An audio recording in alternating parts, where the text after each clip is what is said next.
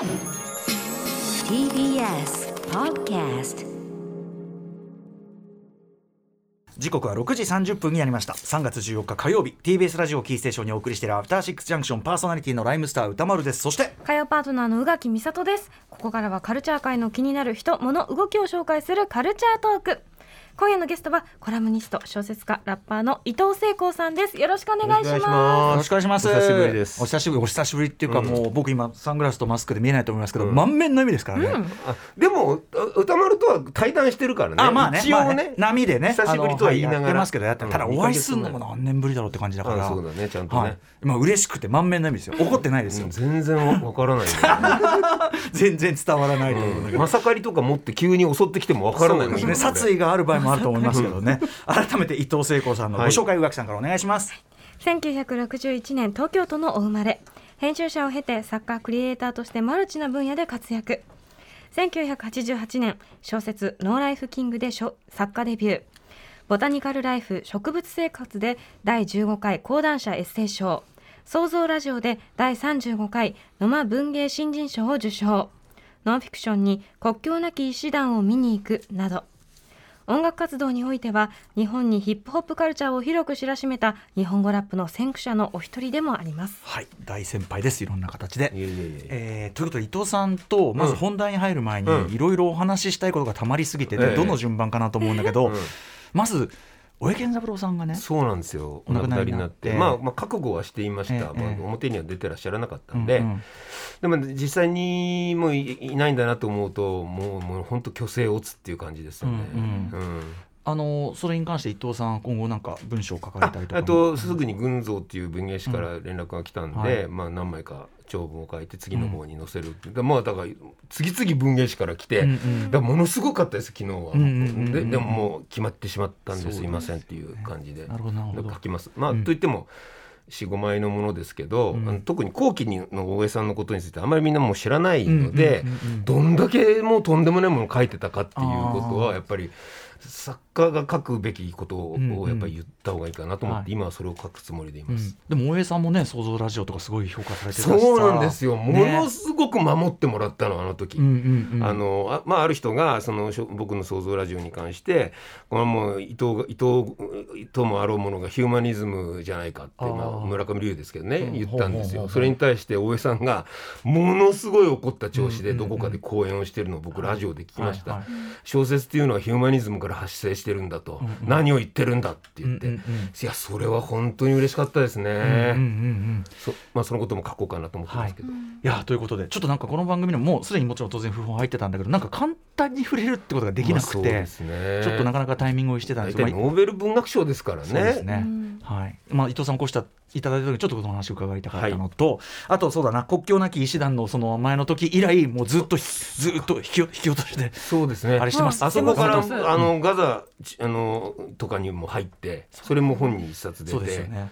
あー結構そのあ危ないところにも行ったりなんかしちゃあって、でまあ妻に怒られたりしてるんですけど、いや行かないって約束じゃないかみたいな。うん。まあねお子さんもね今あれだからね、ええいらっしゃるから。でもねとはいえやっぱりそのより国境なき医師団のその活動の重要性っていうかさ、はい。増してる昨今だと思いますし、はい、そうです。うん。今は特にそうですね。はい、あの時お話伺っといて本当に良かったというのが一つと、はい。あと、まあ、引き続きアトロクあの名付け親としてというのも、ね、いやそのことはもう 僕僕のことだとは思ってませんから。もう手を離れた あとあの通り語がかりに言っただけですから。いやいやそれがもう定着してますから。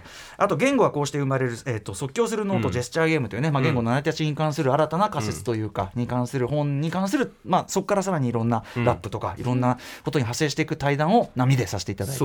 あれはなかなかたのめちゃくちゃ楽しか楽しい対談だったなと思って。本来4ページぐらいだはずだったのがもう8ページ10ページぐらいもらえてね、はい。波の中であんなもらえるってなかなかないですよね。面白かったんだとね、あのー僕も本当に嬉しかったです。またちょっとよろしくお願いしますという、あの波に乗ってます。あの寺山修司が表紙の波に乗ってますので。ぜひ皆さんゲットください。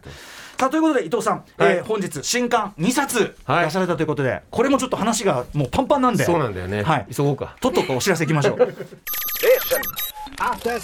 Junction. 生放送でお送りしています。アフターシックスジャンクション今夜のゲストはコラムニスト小説家ラッパーの伊藤聖子さんです。はい。伊藤さんよろしくお願いします。よろしく。お願いします。えーということで伊藤聖子さん、えー新刊が2冊出たということでちょっとこの2冊についてそれぞれお話を伺っていきたいと思います。はい。はいえーということでこれらの本のご紹介。じゃあまず1冊目、えー今すぐ知りたい日本の電力。明日はこっちだ、こちらの、えー、と概要についてまずは宇垣さんからご紹介お願いします。なぜ電気代が上がったのか。エネルギー問題のこの先はどうなっていくのか。再生可能エネルギーは本当に明日への道を照らすものではないのか。さまざまな取り組みを続ける先人たちと伊藤聖子さんの緊急問答をまとめた一冊。東京キララ社より1760円で販売中です、はい。ということでまずちょっとこの話から伺いたいんですけど、うん。うん。単純に全然知らなかったです。うん。いやそうなんですよね。何にも知らなかった。電力のことって一回原発のことがあって、うん。わーってなったんだけど、うんうん。でも詳しいことはあんまりよくやっぱりわからないというか、はい。複雑回帰な仕組みにさせられてるというかですね、はい。そういうところあるんですよね。再生エネルギーのそのい。ろんなそのなんていうか値段の仕組みであるとはい。かはい。ところででやっぱりその今ウクライナのあれ侵攻があっはてい。まあ値段が上がってはい。てでそうしたらその再生エネルギーじゃあやっぱダメじゃないかみたいなことを言う人もいてそうなんだから原発でもだから原発ってど理屈俺ちょっと理解できなくて。そうなんですよね。あのおかしなことになってんなと、うんでもなんかやばい方に世の中進んじゃってて、はいはいどうしたもんかって思ってた時にこれ読んだら、うんえ全然やっぱし話違ったじゃんみたいな。そうなんですよ。そうなんですよ。まあ大体ですね要するになんで上がってるかって大きく言えばまず天然ガスをが戦争によって抑えられちゃって、まずロシアから天然ガス入れない方がいいだろうって、ええ。ーみんながしてでその値段がもう上がっちゃう。うん。それからえ円安ですよね日本の場合は、はい。もうものすごいだから経済政策が悪いためにうん。円安が起こっているから、うん。今まで買えてたものが買えなくなっちゃってるっていうことなんで。す、うんうん。そのそれが押し付けられちゃってるような形なんですね、はいはい。それでいかにも電気代は再生可能エネルギーが悪かったみたいな感じにものすごく変な雰囲気でなってしまって。なんかあれがやっぱ非効率だからぐらいのね、うん感じになってる人もいるけど。逆にヨーロッパとかは、まあ、まあ全部が全部とは言いませんけど。そのねまあリアリズムも良かった。そううん。ここの、ここの中の最終章にはそのドイツで研究し、はい。をしている日本人の人に、まあ、話を聞いてるんですけオールオッどケーってもうじゃもちろんないドイツだってね。そうそうそうそうそう、そのリアリズムはすごい良かった。そうそうそう、ででもまあ基本的にはやっぱりあのロシア軍がウクライナに入ってすぐ原発を抑えましたよねやっぱり、うんうん。でこあれって要するに核爆弾を抑えてるようなもんにな,、はい。なっちゃうわけ、はいはい。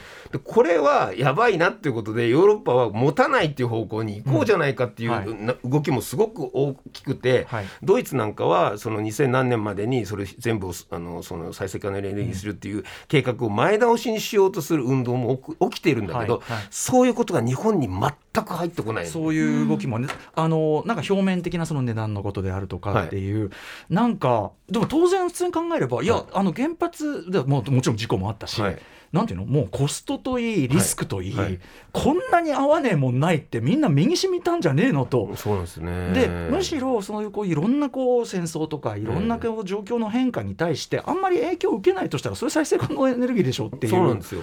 だからリスクヘッジとして再生可能エネルギーって理屈になんでなんねえのかなって思ってたんですけど、うん。でそれは技術的な問題かなって勝手に思ってたの、ううん。んその技術がまだそこまでいってないからコストが高いとかかなったらそうじゃなかったみたいなことが結構ボロボロし全然分かったのね知らなかったですね宇垣さん。ねねなんかえなんかだ騙されてたじゃないですけど なんかうん。思い聞いてなかったよその話そうみたいなっていうのがいっぱいありました、そうなんですよね。だからそのリスクヘッジという意味においても要するにあのどうなってつつまり戦争が起こったらそこに原発があるとそこであのあ変動するでしょ危機感、うん危機の度合いが。はい。なので普通に経済を投資する本当にお金のことしか考えていない人たちも、はい。再生可能エネルギーの方が安心だっていうこそね。うん。本当に。先物買いをするにはこっちだっていうふうになっていて Google とか、はい。あー Apple とかそういうような人たちはそっちの方にお金を動かしてるらしいんだけど、うんうん。逆の方に動かそうとしちゃってるわけ。日本だけどうも見てると。はい。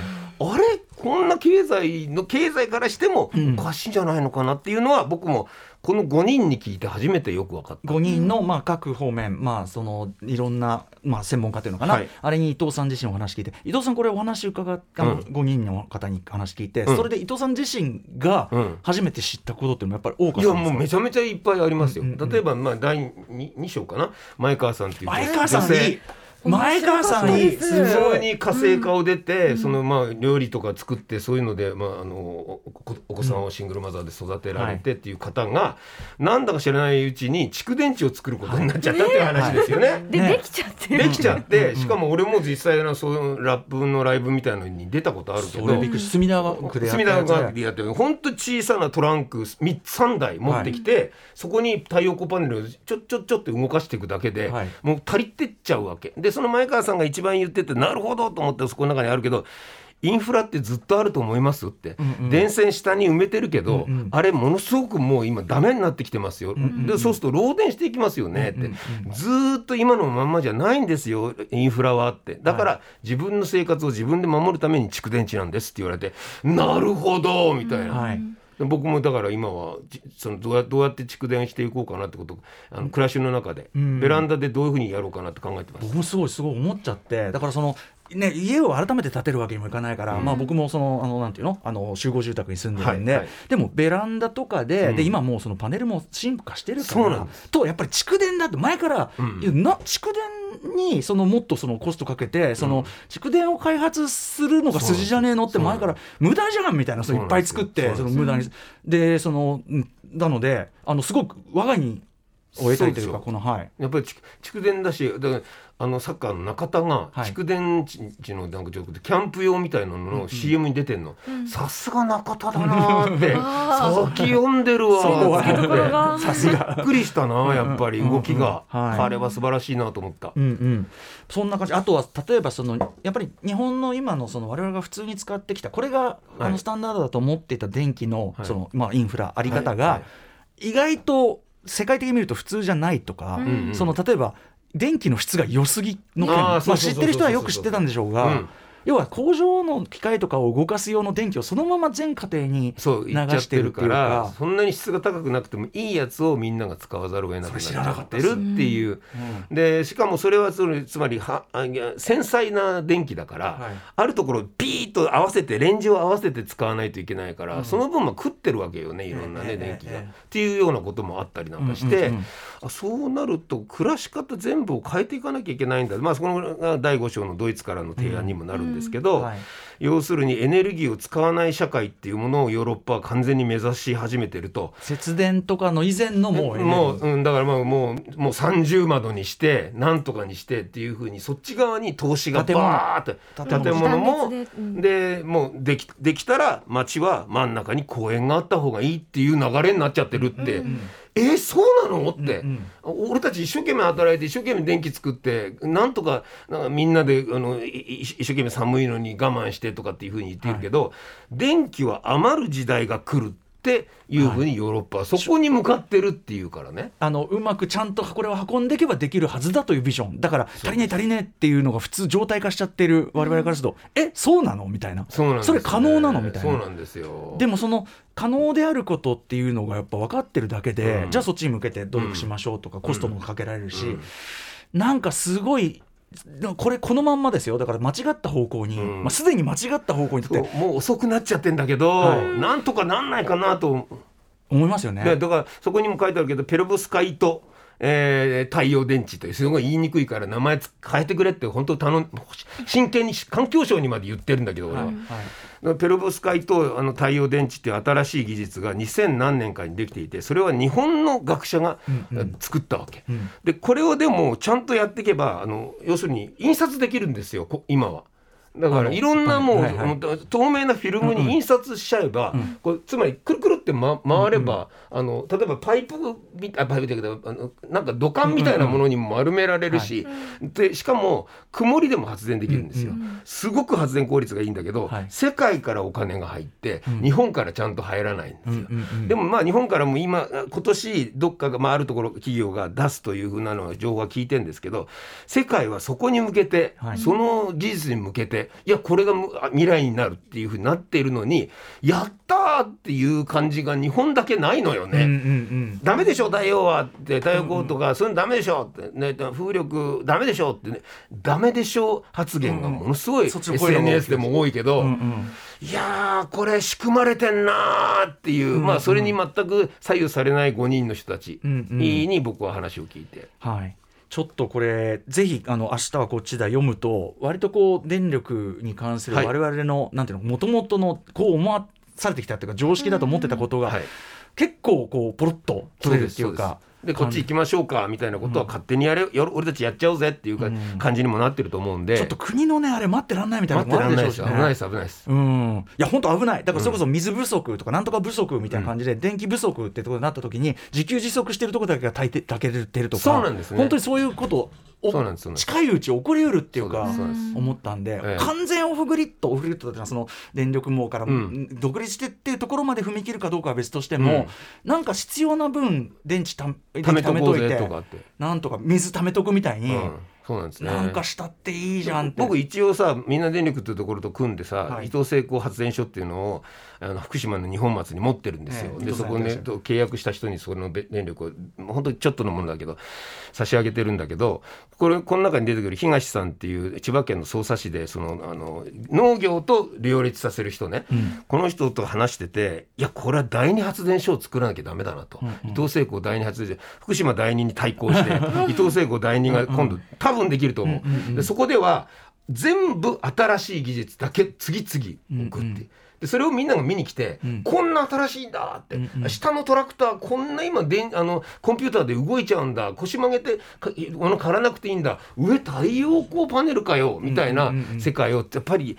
じ現実にできるんだっていうところを見せないとどうしようもないなってことになって、だって現実的じゃない現実的ってワードのねマジックだけど、現実的じゃないものの代表格みたいにされちゃってるけそうどですね。ち違くないって全然逆じゃね違うんだよね。逆じゃね全然違うんだよ、うん。世界に出ればはいということでやべ、はい時間が。はい。えー、と今すぐ知りたい日本の電力よろしくお願いします。明日はこちら、えー東京キララ社から出てます、うん。そして大急ぎでもう一作いきます。はい、えーもう一冊我らの牧野富太郎について、えーはい。宇垣さん、えー概要お願いいたしまはいす、、4月放送開始の NHK 連続テレビ小説「らんまん」の主人公のモデルである植物学者牧野富太郎の魅力を伊藤聖子さんが多角的に紹介高知県立牧野植物園や関係者を独自の視点で取材し愛され続ける植物学者の生き様と型破りな魅力を語り尽くすビジュアルブックです。カバーのイラストは漫画家でイラストレーターの高野文子さんが担当。毎日新聞出版より2420円で発売中です、はい。はい、もう伊藤さんが子育てしながら本を出しすぎているという。そうなの必死だから。もうこちらの本は、まあ、牧野富太郎というねそうです。僕も植物学者でもう昔から大好きな人で、うん。この人はもう植物のが好きだからもう小学校も入ったんだけど、まあ、こ高知の人ですけどね、小卒なんですよ、が辞めちゃうんですよ自分で、なのに植物にたやたら詳しいがために、東大の研究室に出入りするようになっちゃって、っていうとんでもない人なんですね。はい。型破りな男であり、えー日本でもう一番有名な植物図鑑を出した人でもあり、はい。えー今度の朝ドラの主人公モデルになり、なんとその朝ドラには俺も出演する。ねなんと。なんとすごくいい役でしかも牧野を知っていたらこの男爵の役をっていうようなものをくれたんですよね。もう本当嬉しいです。これはやっぱり伊藤さんがずっとねその植物のそういうカルチャーというのかな、はい。あのまあ、雑誌作られたりとか、はい。そういう活動をされてきたというのがやっぱり関係してるんですか？多分そうなんじゃないかと思うんですよね。あと牧野の牧関係者が牧野植物園とか高知新聞とかの人たちがすごく僕のことをなんか、おお主に来てもらってて、でそういう意見も多分あったんじゃないかと思うんですよね。伊藤さんは出ないんですか？みたいなことを僕らおうちら言ったんですよみたいなこと言ってたからこの間も。へそしたらで出してもらえることになって。伊藤さんがこの牧野富太郎にすごい強く惹かれたポイントってどこですか、好きだったらここまでやるのかっていう、もう90いくつまでただただ植物が好き。名前が付けたいそれだけなんですよ言ってみたら。うんうんうんうんでおそらくこれはもうあのふるさとにも何回か行きましたけども小さい頃によ登ってたっていう小さな山があるんだけど、それを背を低めて登ってみると本当に小さい草花がいっぱい見えるんですね。でその時にこれ名前ないなってきっと思ったと思うんだ子供の頃。だったら名前を付けちゃろうって思ったこの人が一生涯名前を付け続けたっていうこれ。あの雑草という草はないですというあれで要するにもうすべてのその植物に名前はあるしあるべきだと。ビューティフルネームを与えようと。そうです。うん、そこの人は素晴らしい人なんで。プラスそのなんていうのかな？その楽しいでしょ？みたいな、うん。そのた 楽しさの啓蒙みたいな。あそうですそうです。そこがすごいっすよね。この人やったことは全国回って最終回をやたら拾つまりライブですよね、うんうんライブツアーみたいのツアーしてで。めちゃめちゃ何十人も連れて子供たちなんとかとおじいちゃん連れてこの草はなんだこの草はなんだって標本もと取らなきゃいけないから学者として、うんうん。標本も取りながらたくさんの人たちを啓蒙していった、ん。えーだから本当にライブが主軸の人だったっていうね、んちょっとミュージシャンっぽい。ツアーで暮らしてたみたいな。そうそうそうそうそう。そううんそうそうそういう人ですだだからそういう人だから単にそのなんていうの？評伝的な本でもなくてこれって、うんうんそうですね。なんかそのそういうなんていうの？そのツアー感的なものを伊藤さんたちが再現したりとか、あとその牧野富太郎のなんていうのかな？言っちゃえばおしゃれサイドっていうかあそうです。イケてる感みたいなのも含めてなんか牧野富太郎というカルチャーを全体で紹介するような。牧野カルチャーはこういうもんでこんだけ掘りあの掘り抜いている人たちがい全国にいるんですよってことを、うんうん。やっぱり表に今回このチャンスで出しておかないと確かにドラマの伝わらないんじゃないかなと思ったんで、うん。はい。大急ぎで作ったんですよ。でもなんかその明日はこっちだその電力の方とも続いてるけど、はい。こういうこう生き方楽しい、うん。あの暮らしとか、うん。こういうこうなん生き方のチョイスがあるよっていうビジョンを示すっていうことが、うん。すごいこう今の時代の希望になるっていうか、うんあこれありなんだとか、うん。あなんか今まで楽しいと思ってたことじゃないやり方があるんだとかそうね。なそうね。んかその提示になってんなと思って。もう例えば牧野なんか全くお金のことを考えてないから ちょっとまあそれでご家族がね ご家族が本当苦労したと思います。あもうすぐあったらもうすぐ本買っちゃうすぐ標本作っちゃうっていう。だけど最終的には愛されてるってどういうことよってうんうんうん。ものが好きっていられるっていうことは確かに。周りも含めて確かに。人なんかは何かをハッピーにするんじゃないかなっていうそういうことですね。好きでいるパワーっていうのはねもちろんこの番組のもう主軸となる、はいその精神でもあるから。はい、ということで、えー我らの牧野富太郎、えー毎日新聞出版から出ております。これははい。あの、朝ドラのねなのでそうですよ。副読書として。そうです、はい。これこれはもう最高の本ですから見てください。大急ぎで2冊はい、ご紹介させていただきます。ちょっと一冊一冊で特集できるぐらいなの本当はね。そうなんです申し訳ないです。や重なっちゃう。同じ日になっちゃったす。すごい。急ぎすぎて。でもその今必要だっていう伊藤さんの、ね、そうです。多分その意思があったからだと思うから。はい。ということで改めてこの2冊、えー、あいいか、まあ、この話したから、あうん。えっ、とおさらいしておきましょう一応ね。あはい、えー今すぐ知りたい日本の電力明日はこっちだは東京キララ社より1760円で販売中、そして我らの牧野富太郎は毎日新聞出版より2420円で販売中となっています、えー一応こう見えてねまだ緊張してるんで。あそうなの？えーそうですよ。伊藤さん来るよ。だからちょっとちょっと今焦りました。すみません。あいやとんでもない。伊藤さんにはこの後8時台にもご登場いただきます。はい。今日はあとあのポッドキャストもねあの収録。あそうですね。なちょっと長丁す。場ごいいいライブの話があるからさここでしか発表しないから、お後で言いますわ。よろしくお願いします。はいはい。ということで伊藤聖子さんでした。え明日のこの時間は3月17日から開催される TBS ドキュメンタリー映画祭についてプロデューサーの大久保龍さんにお話を伺います。